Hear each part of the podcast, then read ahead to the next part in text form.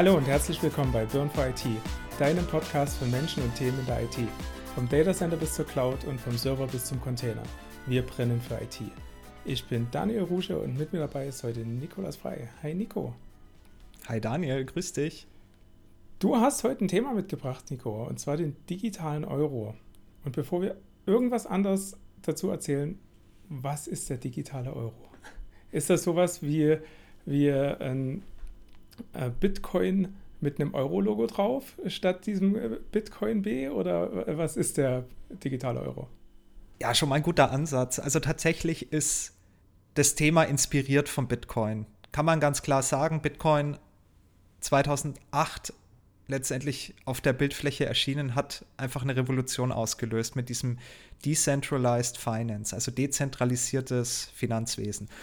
Und wenn wir jetzt mal zurückgehen zum eigentlichen Thema, und ja, das ist ein aus meiner Sicht extrem spannendes Thema, weil es uns alle betrifft, wie zahlen wir tagtäglich? Und im Moment gibt es ja zwei Möglichkeiten. Also wir haben einmal das Giralgeld, ja, das ist das, was wir auf unserem Konto haben. Und wir haben das Bargeld. Sobald wir was vom Konto abheben, haben wir unsere Münzen und Scheine dann in der Brieftasche. Und ja, das ist der Status quo. Und jetzt könnte man sich denken, ja, aber es ist doch schon digital. Ja, es ist digital. Wir haben digitale Zahlweisen, aber im Hintergrund die Verarbeitung läuft halt noch sehr, sehr gebrochen. Also wir haben bei einem, bei einem Zahlungsausgleich auch, wenn ich letztendlich eine Transaktion mache, ganz, ganz viele Hürden und ganz, ganz viele Ineffizienzen. Also da kommen wir später nochmal drauf. Ich denke, wenn wir so ein bisschen in den Deep Dive gehen, zu gucken, wie die neuen Technologien funktionieren in dem Bereich. Wie gesagt, inspiriert auch natürlich durch Bitcoin, aber hat überhaupt nichts erstmal mit Bitcoin zu tun.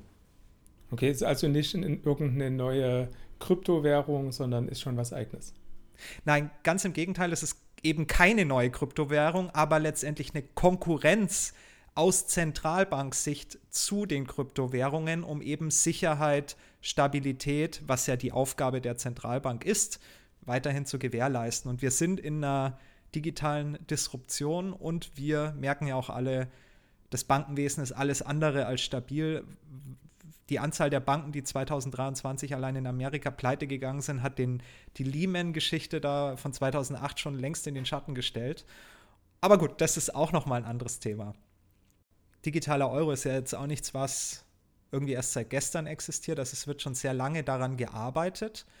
Aber was mich auch unmittelbar zu dieser Folge inspiriert hat, ist, dass vor kurzem da so ein bisschen mehr Drive dahinter gekommen ist. Also Mitte 2023 hat Christine Lagarde, das ist eine französische Politiker und Juristin gewesen, die mittlerweile die erste Frau als Präsidentin der Europäischen Zentralbank das Amt ausübt, gesagt, der digitale Euro soll kommen. Also er wird kommen. Und es gab da nämlich auch einen Gesetzesvorschlag von Brüssel, der auf den Weg gebracht wurde. Und das war halt für mich dann schon so, oh, da passiert jetzt was. Und die jüngsten Ereignisse, 18. Oktober 2023, das Eurosystem geht zur nächsten Phase des digitalen Euro-Projekts über. Und da reden wir jetzt über die Vorbereitungsphase. Also es wurde quasi schon identifiziert, wie die Architektur aussehen kann und so weiter. Und wir befinden uns jetzt quasi seit 18. Oktober 2023 in der Vorbereitungsphase. Das bedeutet, es wird an, den Fertig, an der Fertigstellung des Regelwerks gearbeitet und auch letztendlich die Plattform und Infrastruktur festzuzurren, um eben dann ja eine Einführung des digitalen Euros zu ebnen. Und das ist, denke ich, schon Thema. Also das ist jetzt auch nichts mehr, was Jahre oder Jahrzehnte der Zukunft ist, sondern es wird aus meiner Sicht kommen. Bloß die Frage ist halt wann. Und genau, also wo wir später nochmal gucken müssen, wir sind ja auch nicht die einzigen in Europa, die an einem digitalen Zentralbankgeld forschen. Aber gut, ähm, da gucken wir dann später nochmal drauf, wie die anderen Länder das so machen. Aber du hast gerade gesagt, wir sind äh, jetzt in der Phase der Vorbereitung. Welche Phasen haben wir denn dann schon geschafft und was kommt denn noch, bis der digitale Euro dann live geht? Nur, dass man mal so ein Gefühl dafür bekommt, äh, was da schon passiert ist ich meine, so um 2020 rum ging es in, in eine Research-Phase. Also man hat eben versucht zu, zu schauen, wie die unterschiedlichen Banken damit zusammenarbeiten können, wie das System dahinter auch funktionieren kann, wie es auch mit den APIs aussieht, also den Application Programming Interfaces, wie können Applikationen zum Beispiel damit interagieren. Und da gab es halt eine Menge Projekte im Hintergrund und da sind wir wieder bei der Bank of International Settlement, also der Zentralbank der Zentralbanken. Das ist ja auch nichts, was sich jetzt wieder die EZB alleine ausgedacht hat, sondern da gibt es die älteste Bank, letztendlich die älteste Zentralbank, die Bank of International Settlement, die den Zahlungsausgleich über die Länder hinweg gewährleistet. Und die haben da mit einigen Pilotprojekten in den letzten Jahren schon Sachen bewiesen. Und da gibt es unterschiedliche Projekte, da kommen wir später noch drauf, würde ich sagen, wenn wir uns so ein bisschen im Deep Dive angucken, was die Technologie ist. Okay, wenn wir jetzt so einen digitalen Euro uns mal anschauen, wofür braucht man das überhaupt und gibt es da überhaupt Vorteile oder Nachteile ähm, gegenüber Chiralgeld oder Bargeld oder von mir aus auch gegenüber Kryptowährungen? Ja. Genau, aber wenn wir jetzt quasi über den digitalen Euro sprechen, dann müssen wir noch mal kurz drüber sprechen, wie wir es im Moment machen. Und das ist eben mit Papiergeld und Münzen und eben Giralgeld. Ja, also das, was wir auf dem Konto haben. Und der digitale Euro wird quasi noch eine weitere Möglichkeit sein, also eine neue Art von Geld, die eben auch dann nicht mehr auf deinem Bankkonto verwaltet wird, sondern hier kommt schon eine Neuerung. Du hast dann quasi ein eigenes Wallet, also eine elektronische Geldbörse, über die du verfügst. Also quasi du bist Herr über deine Mittel und kannst auch anweisen, wer was mit deinen Mitteln machen darf. Ja, also das ist schon mal, schon mal eine große Änderung. Und da gibt es jetzt natürlich einige Vor- und Nachteile. Also bin ich so sowas wie meine eigene Bank dann quasi, wenn ich mein Geld auch selber verwalten darf. Richtig. Also du bist quasi, was natürlich ein absoluter Vorteil ist, dein Geld ist direkt auf dem verteilten Buch der Zentralbank gespeichert und du hast die Schlüssel dafür. Und kein anderer. Kein anderer. Das ist spannend. Das ist spannend, genau. Aber hat natürlich auch einige Herausforderungen. Also wir haben ja natürlich in, in dem Form von Zahlungen immer gewisse Regularien, die beachtet werden müssen, wie zum Beispiel ähm, Geldwäsche, ja, oder Terrorismusfinanzierung. Ja, also auch da muss man natürlich Mittel und Wege finden, das zu unterbinden. Und das ist natürlich bei einem digitalen Geld viel einfacher. Ja, weil man kann Checks laufen lassen, bevor irgendwas läuft. Darf ich das überhaupt machen?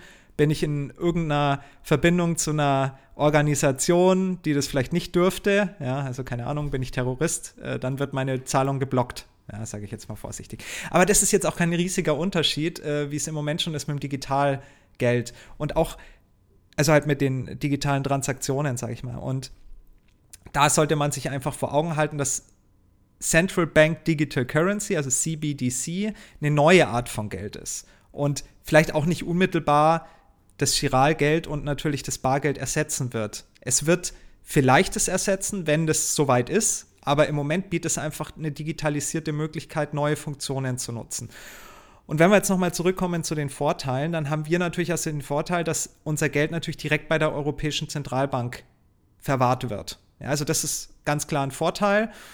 Und wir haben geringere Kosten und schnellere Transaktionen. Das ist auch noch ein riesiger Vorteil. Man könnte zwar heute denken, oh, mit Sofortüberweisung und so weiter, aber wenn man sich im Hintergrund mal anguckt, wie eine digitale Zahlung heutzutage funktioniert, dann reden wir hier über Transaktion plus zwei Tage, bis das Ganze im Hintergrund wirklich gebucht ist.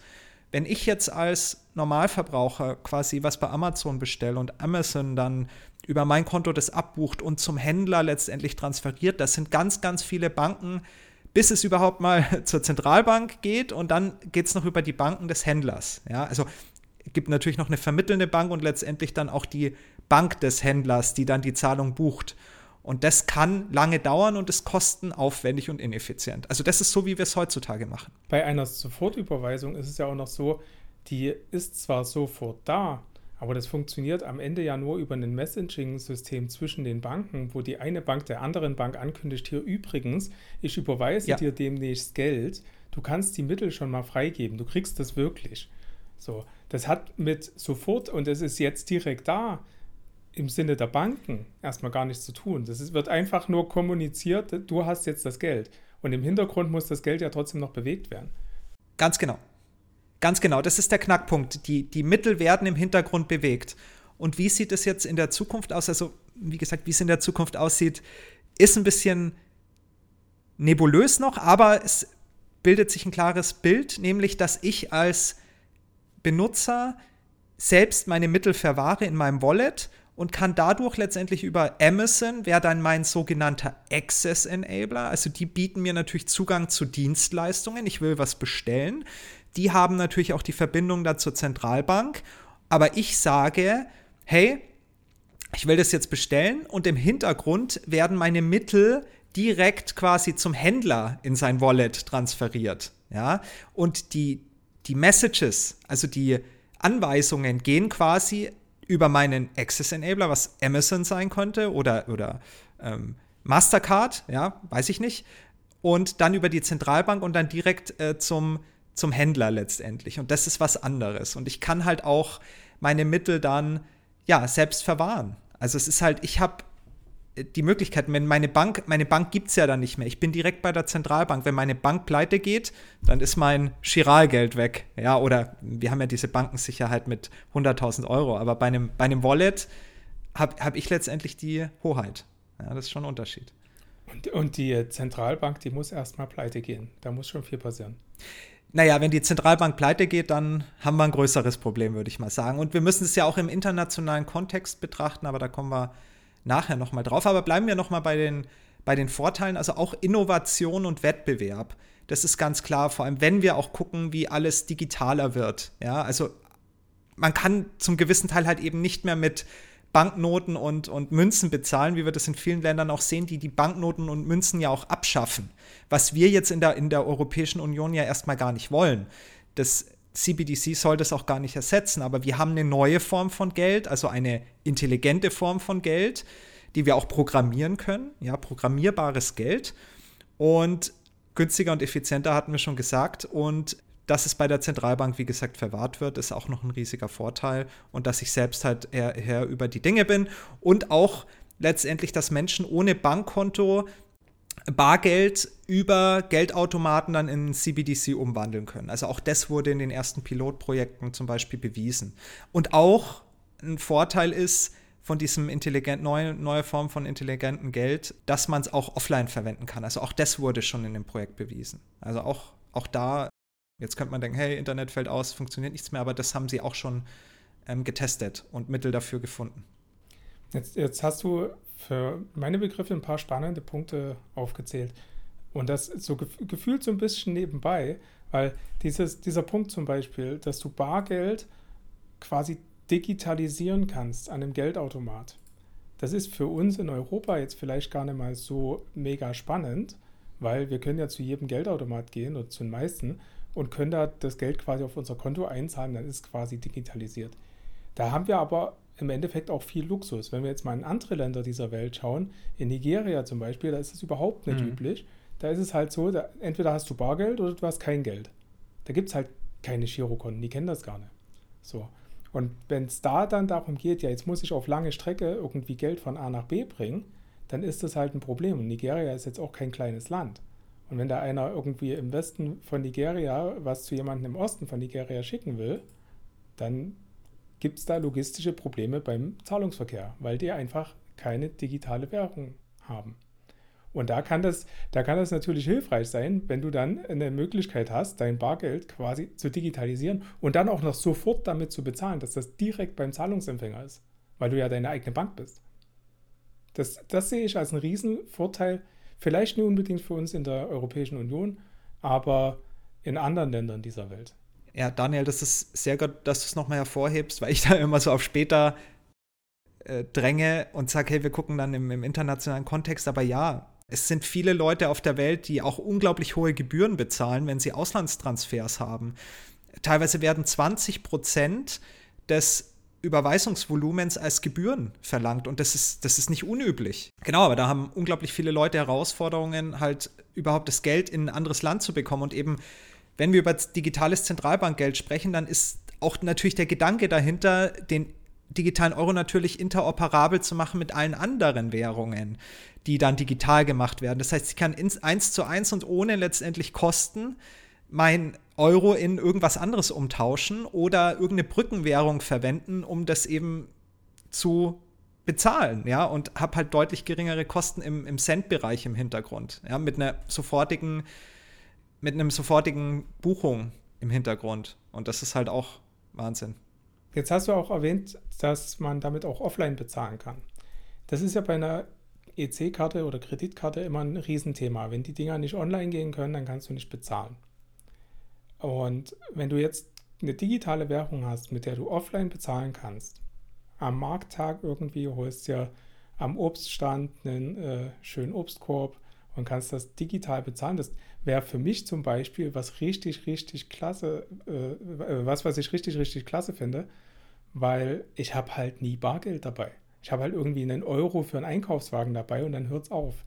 Und wenn ich an so einer Stelle dann nochmal digitales Geld hätte, was ich da nutzen kann, fände ich das zum Beispiel schon mal total cool.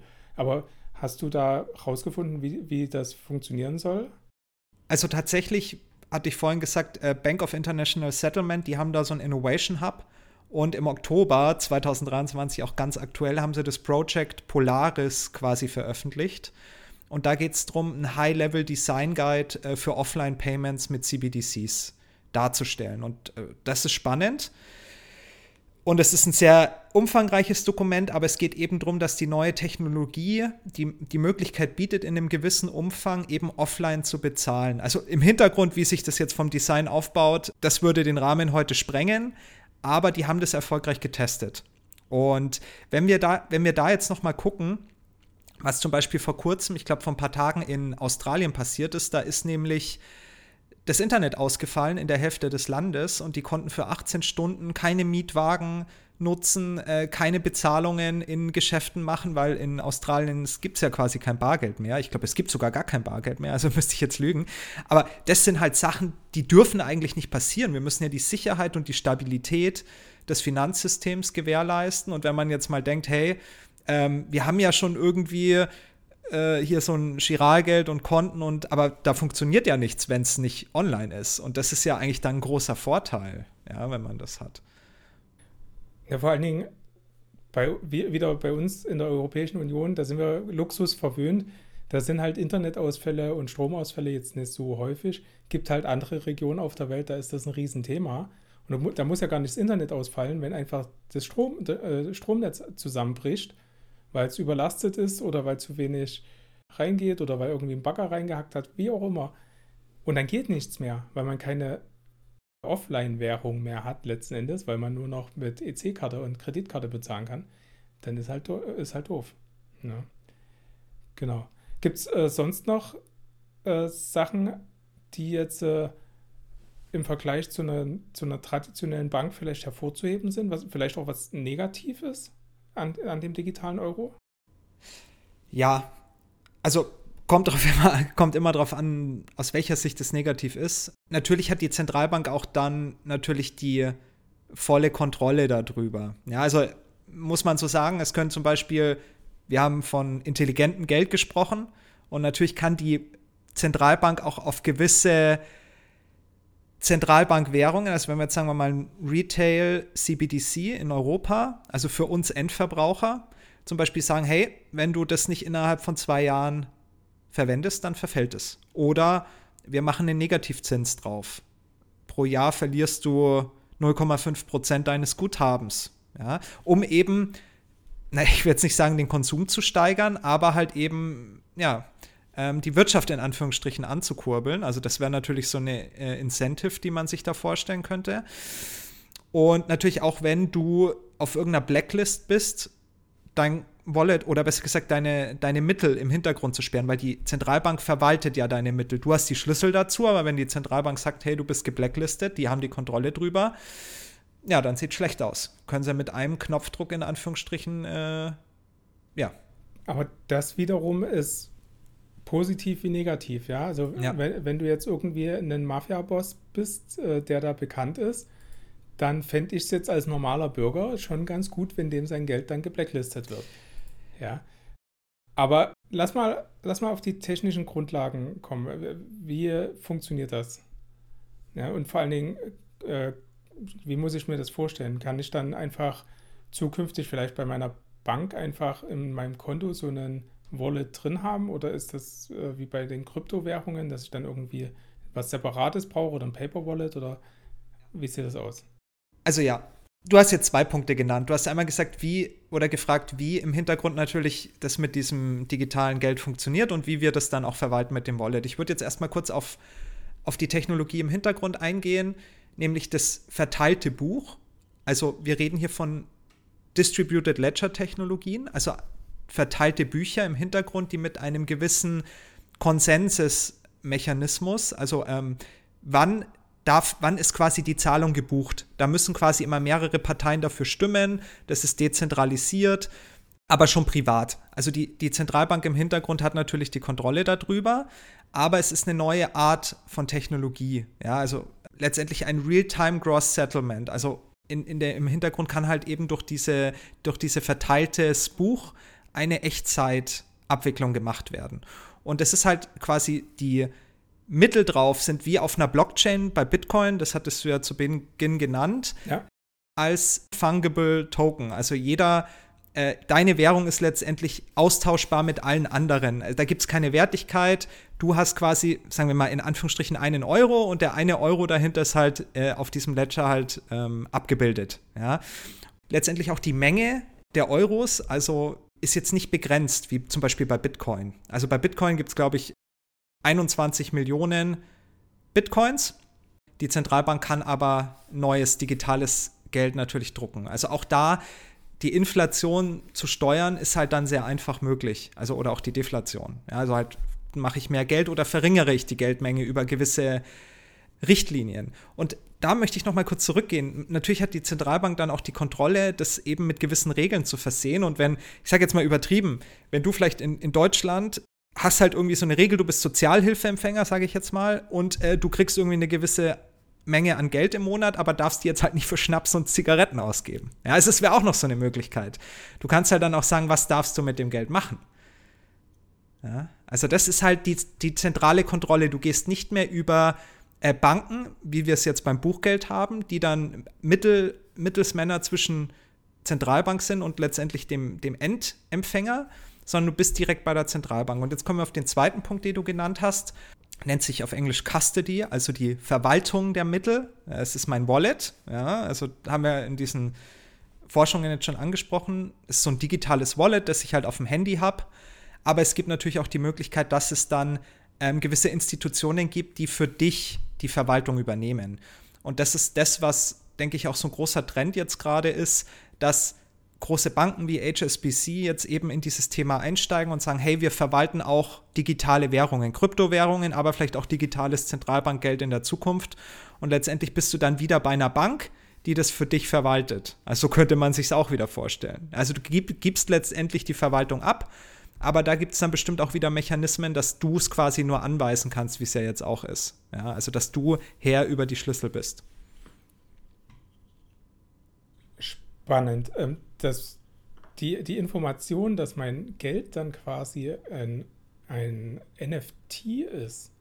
Nein, ein, ein FT, ein Fungible Token. Achso, weil du non, non, non, non fungible wäre quasi was Einzigartiges, aber der Euro ist ja austauschbar. Okay. Der Euro ist okay. Na, gleichwertig. Darum dann, hast du halt. Ja, ja, dann, dann hatte ich es genau. äh, falsch verstanden.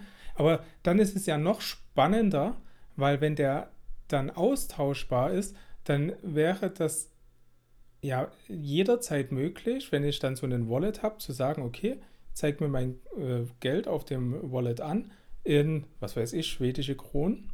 Und ähm, jetzt gehe ich halt in Schweden im, im, Urlaub irgendwo einkaufen und zahle mit nativer Währung, einfach in schwedischen Kronen. Dann äh, äh, fliege ich vielleicht in meinem Urlaub weiter nach Kroatien von mir aus und zahle dann dort schön mit kroatischen Kuna, einfach weil ich in der App aufs Knöpfchen gedrückt habe und kann immer schön mit nativer Währung bezahlen und spare mir komplett diese Umrechnungsgebühren, die mir ja immer so auf den Nerv gehen, weil wenn du irgendwas im Ausland einkaufst und äh, diese, diese blöde Umrechnung, was weiß ich, Dollar auf Euro Umrechnung und dafür Geld zu verlangen, finde ich ja grob fahrlässig, aber weil betrifft mich leider häufiger, aber egal, ähm, das finde ich super spannend, weil du, du hast ja dann immer genau das Geld von dem Land, wo du unterwegs bist. Wenn du, wenn du jetzt viel reist, ähm, dann ist das natürlich super sympathisch. Also da gehen wir jetzt natürlich in die Architektur rein und wie generell das neue Finanzsystem aufgebaut sein soll. Und Central Bank Digital Currency in der Europäischen Union ist ja nur ein Teil des Ganzen. Wir wollen dann quasi das über die Bank of International Settlement, also die Zentralbank der Zentralbanken, auch eine Möglichkeit besteht, natürlich unter den ganzen Ländern hinweg über einen API-Layer die fungible Tokens, also die austauschbaren Token, auch zu swappen, also zu ähm, wechseln gegen andere Währungen oder Kryptowährungen oder Services ähm, und das alles eben über ein Ökosystem. Und das ist halt interessant, weil da spricht man dann von einem nicht mehr, also nur Distributed Ledger, also den ja dann die Zentralbank hat, sondern noch einen, ein, ein übergreifendes Buch, ja, über alle hinweg. Und das ist super spannend, wenn man sich dann überlegt, wie quasi Unternehmen das nutzen können, um auch Services ganz neu aufzubauen. Ja? Also, dass man letztendlich mit gewissen Regeln versehen neue Dienstleistungen anbieten kann oder auch die Nachverfolgbarkeit mit gewissen Regeln, wie wir es ja im, in der Supply Chain sehen. Wenn wir sagen, im, zum Beispiel, wenn Güter äh, erstellt werden und dann verkauft werden, dass man immer den Status des Guts auch wieder auf, der, auf, der, auf, auf einem zentralen Buch verwaltet und das natürlich auch mit den Zahlungen kombiniert. Und da reden wir über APIs, also über letztendlich Nachrichten, die versendet werden und die gewisse Trigger setzen und das dann umsetzen. Und so wie, so wie wir es heute halt aufgebaut haben in unserem Finanzsystem, geht das noch nicht. Und darum forschen ja alle dran, weil es halt eine unglaubliche Effizienzsteigerung ist und eine Geschwindigkeit und eine Automatisierung.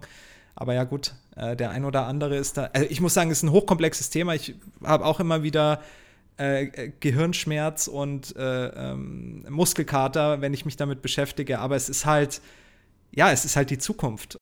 Die Zukunft bringt auch immer Veränderungen mit sich und das, ja, genau. da muss man natürlich auch aufpassen, dass wir alle mitnehmen und äh, vor allen Dingen da auch die Menschen, die jetzt nicht so tech-affin sind, weil es klingt jetzt schon sehr technisch und da ist natürlich dann auch die Frage, äh, wie schließt man die ein? Also wie, wie kriegt man da eine Inklusion hin, sodass die sich halt nicht ausgeschlossen fühlen, sondern auch wirklich das so verstehen und, und nutzen können, wenn, wenn, sie, wenn das für sie auch Sinn macht, auch wenn sie nicht tech-affin sind.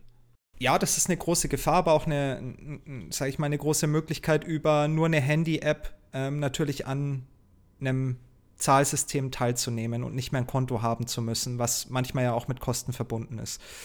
Aber ja, wie, wie schaffen wir das oder wie wird es geschafft, Leute nicht auszuschließen? Und ich denke, da wird auch Gedanken, äh, werden sich auch Gedanken dazu gemacht, nämlich ähm, worüber sprechen wir? Wenn wir es nicht digital machen, machen wir es im Bargeld. Oder wie würdest du es machen? Ja, letzten Endes ja.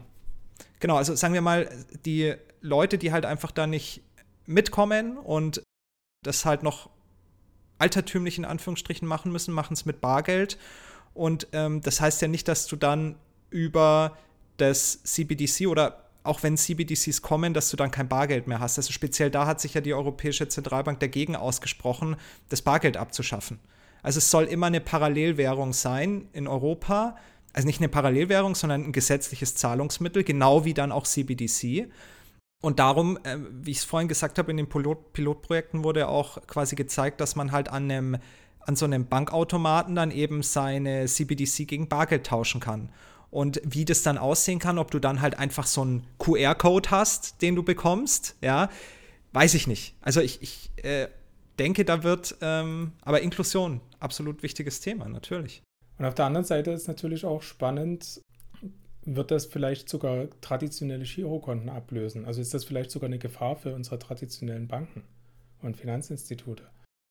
Ich denke, es wird sich da viel verändern und es wird auch nicht mehr die Anzahl an Banken geben, die es im Moment gibt, weil es einfach super ineffizient ist. Und es wird konsolidiert werden, es wird weniger Banken geben, es wird dann eher diese Access-Enabler geben, die dann nur noch quasi dir die Dienste anbieten, aber die Zentralbank verwahrt ja die Mittel. Darum wird es aber auch Stabilität geben. Ja, also wie gesagt, du hast die sicherste Form des Geldes, du bist direkt bei der Zentralbank. Also was, was fehlt uns dann als Endbenutzer? Ja. Ich, glaube, was da passieren kann, und das fände ich super spannend, ist, dass dadurch Innovation bei den Banken angekurbelt wird, dass sie sehen, okay, jetzt verlieren wir hier vielleicht Kunden, wenn, wenn das weitergeht. Und jetzt müssen wir uns was einfallen lassen, dass wir weiterhin attraktiv sind. Das heißt, Innovation bei den Banken könnte sein, die Überweisungen gehen schneller. Halt nicht zwei Tage, sondern eine Stunde. Sofort. Nein, ja, Minuten, Oder, Sekunden. Zum Beispiel. So, aber auf der anderen Seite halt auch andere Services, sodass die äh, Banken selber Services entwickeln für ihre Kunden, um halt intelligenter mit dem Geld hantieren zu können. Absolut. Also ich hatte vorhin gesagt, Retail, das ist jetzt im äh, Endverbraucher, das sind wir, aber es gibt ja auch Wholesale zwischen, zwischen ähm, Unternehmen dann quasi, wo gewisse Steuerregeln ja dann automatisch verarbeitet werden können. Wenn alles digital ist, äh, kann man es mit gewissen Regeln versehen. Ich kann automatisch Rücklagen bilden, habe eine bessere Rückverfolgbarkeit, habe auch eine Automatisierung, habe ja die Sicherheit, von der wir gerade schon gesprochen haben das könnte man ja so weit denken, sogar, dass, keine Ahnung, ein Dienstleister ist bei einem äh, Kunden unterwegs und hat quasi sein Statement of, of, Work dabei. Und wenn der Kunde auf dem Statement, also digital alles, ja, irgendwie eine Webseite, Statement of Work, füllt alles schön aus, der Kunde, und bestätigt dann mit einem digitalen Token, äh, ja, Dienstleistung wurde erbracht, Auftrag erfolgreich, äh, Geld kann freigegeben werden. Und dass dann in dem Moment instant das Geld auch überwiesen wird. In dem Moment, wo die Dienstleistung erbracht ist. Genau, und unsere Form des Geldes, wie sie im Moment ist, ist für dieses digitale Zeitalter, das wir gerade so ein bisschen anschneiden, noch nicht ready. Und darum wird daran geforscht. Und das ist ein sehr komplexes Thema. Vor allem eben das halt im internationalen Kontext zu sehen. Wir sind ja jetzt, wie gesagt, auch nicht die Ersten. Wir sind noch nicht live mit dem digitalen Euro, aber es gibt schon Länder auf der Welt wie China oder wie Nigeria, wie du es vorhin angesprochen hast, die haben schon so ein CBDC. Ja. Ob das jetzt schon der super Erfolg ist, das sei dahingestellt. Aber die sind, haben daran schon geforscht und die haben das schon auf den Weg gebracht. Dann äh, lass doch mal in die Weltkarte schauen. du hast jetzt schon ein paar Mal angesprochen. Ja, ich glaube, das, das macht Sinn, da einfach mal zu schauen, wie es sonst so auf der Welt passiert. Ja, genau. Also da packen wir auch den CBDC-Tracker in die Show Notes.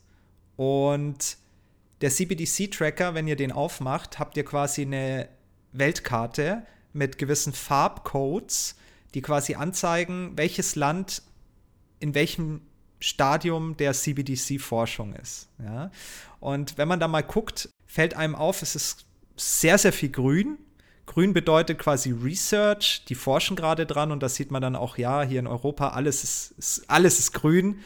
Speziell, wenn man dann auf, ja, auf Deutschland zum Beispiel guckt, dann sehen wir da Retail Digital Euro, Euro und ähm, Wholesale Digital Euro wird dran geforscht. Also die Bundesbank arbeitet dann natürlich mit der EZB zusammen.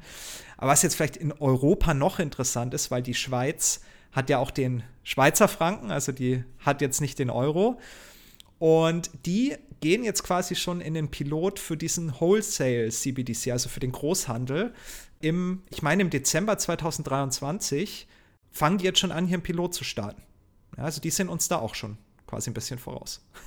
Der, der Switzerland Wholesale CBDC steht sogar schon auf Pilot. Also die scheinen jetzt im November schon angefangen zu haben. Oder so. Genau, der wird jetzt auch nicht immer abgedatet, aber ich meine, die, ja, wie gesagt, also die haben das auch letztens, habe ich eine Pressemitteilung gesehen, die bringt es dieses Jahr noch auf den Weg, das Teil. Ja, das sieht sehr spannend aus. Ähm, was mir auffällt, spontan, das äh, sind zwei rote Punkte. Rot heißt, sie haben das Projekt abgebrochen. Das ist einmal Kenia und Ecuador. Das, das finde ich ganz spannend. Also die wollen da schon mal mitspielen. Nee, Erstmal. so kann.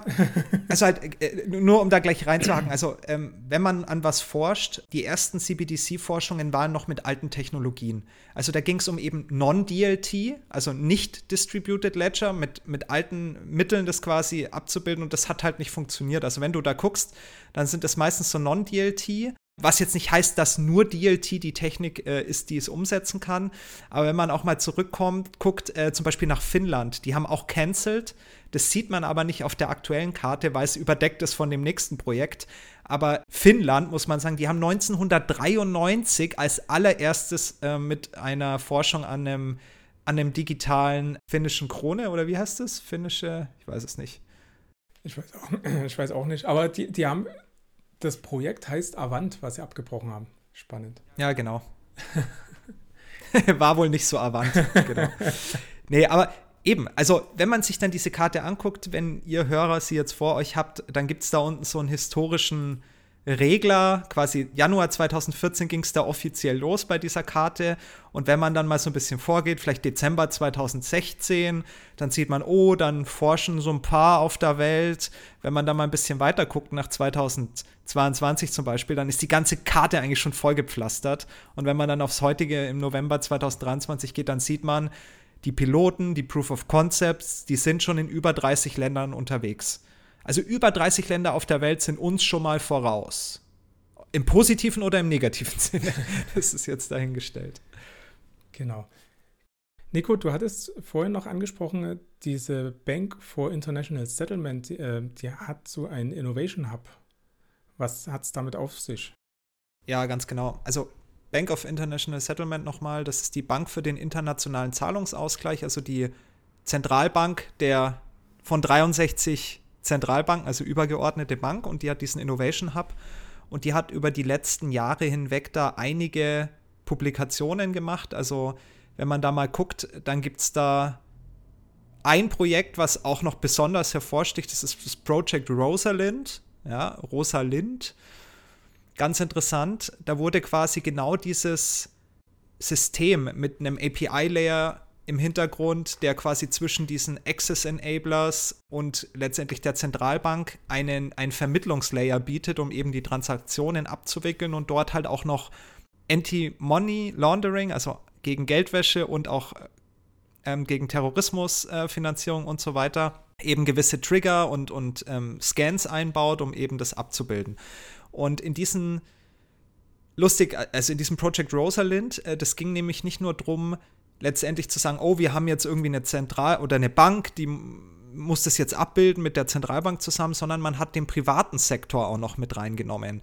Also da war speziell, wenn man sich das mal anguckt, wer da mit dabei war, Amazon, Barclays, Mastercard, sogar Revolut ja, also kennen ja viele, das ist so ein innovativer Zahldienstleister, die haben da in einem Tech-Sprint mit der Bank of International Settlement und den Zentralbanken, also speziell die Bank of England war da mit dabei und ja, genau, Bank of England war so da so der, der Dreh- und Angelpunkt also die ja auch natürlich an einem digitalen Pfund forschen, ja.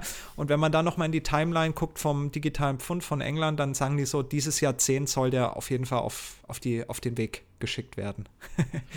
genau. Also das, das zum Innovation Hub. Das gibt uns aber auch schon mal ein gutes Gefühl, weil wenn die Briten das in diesem Jahrzehnt noch schaffen, dann werden die Europäer natürlich auch ein Interesse daran haben, das in, in dem gleichen Jahrzehnt zu machen. Ja. Ja. Weil da wird sich ja schon so ein bisschen links-rechts äh, angeschaut und äh, da gibt es ja sicherlich schon ein bisschen Competition auch an der Stelle. Ja, also ich, ich meine, das, das Interessante halt daran auch ist eben genau auch den Wettbewerb zu fördern, weil wenn man sich anguckt, die ganzen Unternehmen haben dann quasi in dem API-Layer als, als Nutzer letztendlich dieses neuen Systems gleich alles ausgetestet. Ich glaube, die haben tausende an unterschiedlichen Abfragen und ähm, Zahlungsflows simuliert, aber auch halt, wie können wirklich Dienstleistungen darüber angeboten und innovativer werden. Und ganz im Ernst, wenn ihr wirklich Interesse da, dazu habt, äh, die Dokumente sind öffentlich, ich packe das in die Show Notes mit rein. Das ist auch mit super vielen Grafiken illustriert. Da sieht man, wie das funktioniert in dem alten System, quasi wie das neue System funktioniert und ähm, wie quasi die ganzen Akteure miteinander agieren und vor allem speziell, wir kommen ja hier doch aus der IT und IT-Infrastruktur. Wie ist Security da drin abgebildet? Wie wird das Ganze verschlüsselt? Wie Key Management? Das ist alles offen. Also, das ist, das ist, diese Forschung ist für jeden verfügbar. Jeder kann sich ein Bild selbst davon machen, was da passieren wird in der Zukunft. Und ich finde das super spannend, wenn wir einen zentralen API-Layer haben, wo ich quasi mit meinem eigenen Wallet, ich habe die Verfügbarkeit oder vielleicht habe ich auch irgendjemanden, der es für mich ver verwaltet, wenn ich eben nicht diese Affinität habe. Aber ich kann letztendlich an diesem System teilhaben, global, ohne Kosten, Instant Settlement und ja, auch noch sicher, gegebenenfalls. Also die ganzen Sachen, die halt in der Zukunft mit, mit Scams und so möglich waren, äh, die versucht man natürlich auch alle da zu betrachten und neue Mittel zu finden, um, naja, um eben es sicherer zu gestalten. Und ich, ich kann mir das gut vorstellen. Also vor allem, wenn man das mit dem Kryptowährungen ein bisschen verfolgt hat, die das Ganze ja inspiriert haben, da drin ist es ja möglich, aber eben nicht reguliert. Ja, also da bist du ja immer, läufst du Gefahr, alles zu verlieren. Und das neue System soll eben das dem entgegenwirken. Ja, weil es, es, es wird digitaler und man braucht neue Mittel und Wege. Genau, und das mit, dem, das mit dem alles verlieren in der Kryptowelt kann ich nachvollziehen, weil ich habe da auch irgendwie mal ganz kleine Geldmenge für, äh, in Krypto reingepackt und mal geguckt, was man damit machen kann und wie das funktioniert und so. Und ja, dann hat irgendwann meine Wallet-App, die ich da auf dem Handy hatte, ein Update bekommen und mein Wallet war halt weg. Ich meine, da konnte ich meine, meine ganzen Wallet-Daten eingeben, wie ich wollte. Die haben das einfach sauber mit aufgeräumt. Und das ist ja was, das, das äh, will man ja verhindern, wenn man das Ganze über eine Zentralbank macht oder über die Zentralbank der Zentralbanken, dann muss ja sichergestellt werden, dass das Geld und der, Besitz, den man da reinpackt, dass das am Ende auch sicher ist und dass das bei einem auch bleibt und dass das nicht einfach verpuffen kann. Ja, richtig. Und das geht eben nicht von heute auf morgen, weil ob die Systeme sicher sind, das merkt man erst nach ausgiebigen Tests.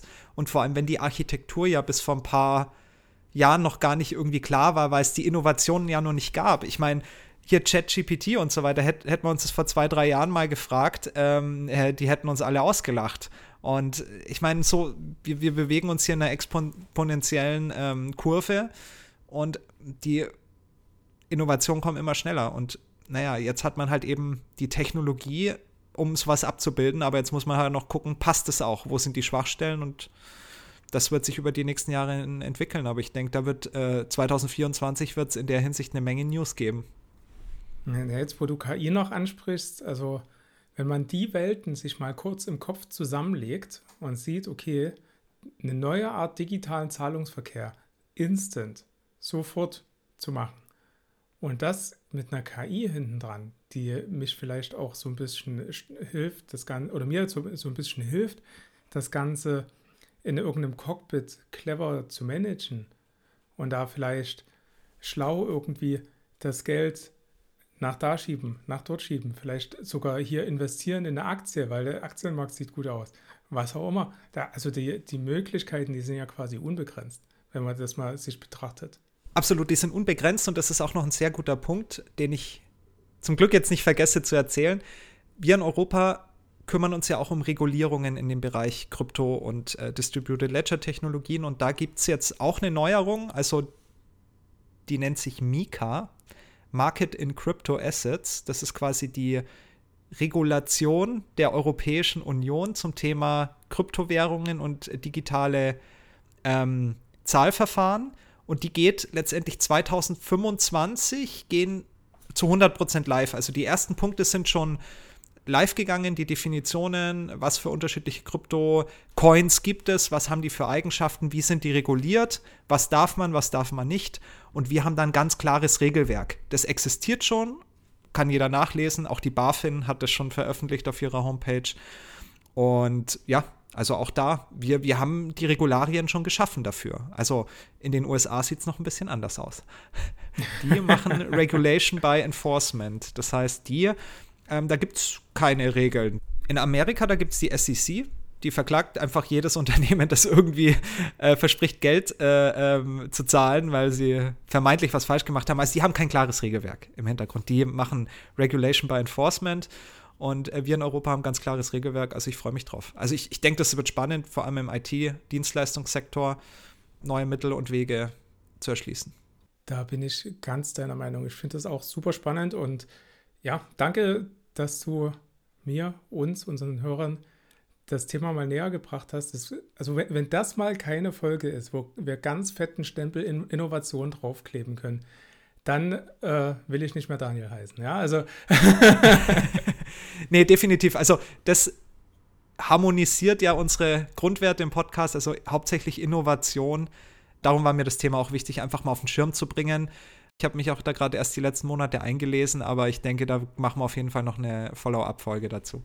Genau, vielleicht äh, finden wir da einen Gast, also wenn da jetzt unter den Hörern ein Gast, potenzieller Gast dabei wäre, der sagt, ey, das ist genau mein Thema, da forsche ich mit oder da baue ich mit, dann kommt gerne zu uns, meldet euch und ähm, dann, ja, reden wir einfach mal drüber. Absolut, das würde ich feiern. Ja. Ansonsten sind wir natürlich mega gespannt auf eure Kommentare, eure Ideen, wie der digitale Euro in der Zukunft unser Finanzwesen vielleicht von links auf rechts krempeln kann oder auch nicht. Ähm, ich hoffe und freue mich da auf eine Diskussion äh, gerne bei LinkedIn. Und wenn ihr Fragen dazu habt oder Ideen dazu habt, schreibt uns auch gerne eine Mail. Ist natürlich wie immer alles in den Shownotes verlinkt. Und ansonsten würde ich sagen, danke lieber Zuhörer, dass du auch diese Woche wieder mit dabei warst. Und ja, lass uns gerne ein Abo da, gib uns ein Like, folg uns auf LinkedIn und vor allen Dingen gib uns eine gute Bewertung auf der Podcast-Plattform deiner Wahl. Wir sind Burn for IT und ciao. Ciao.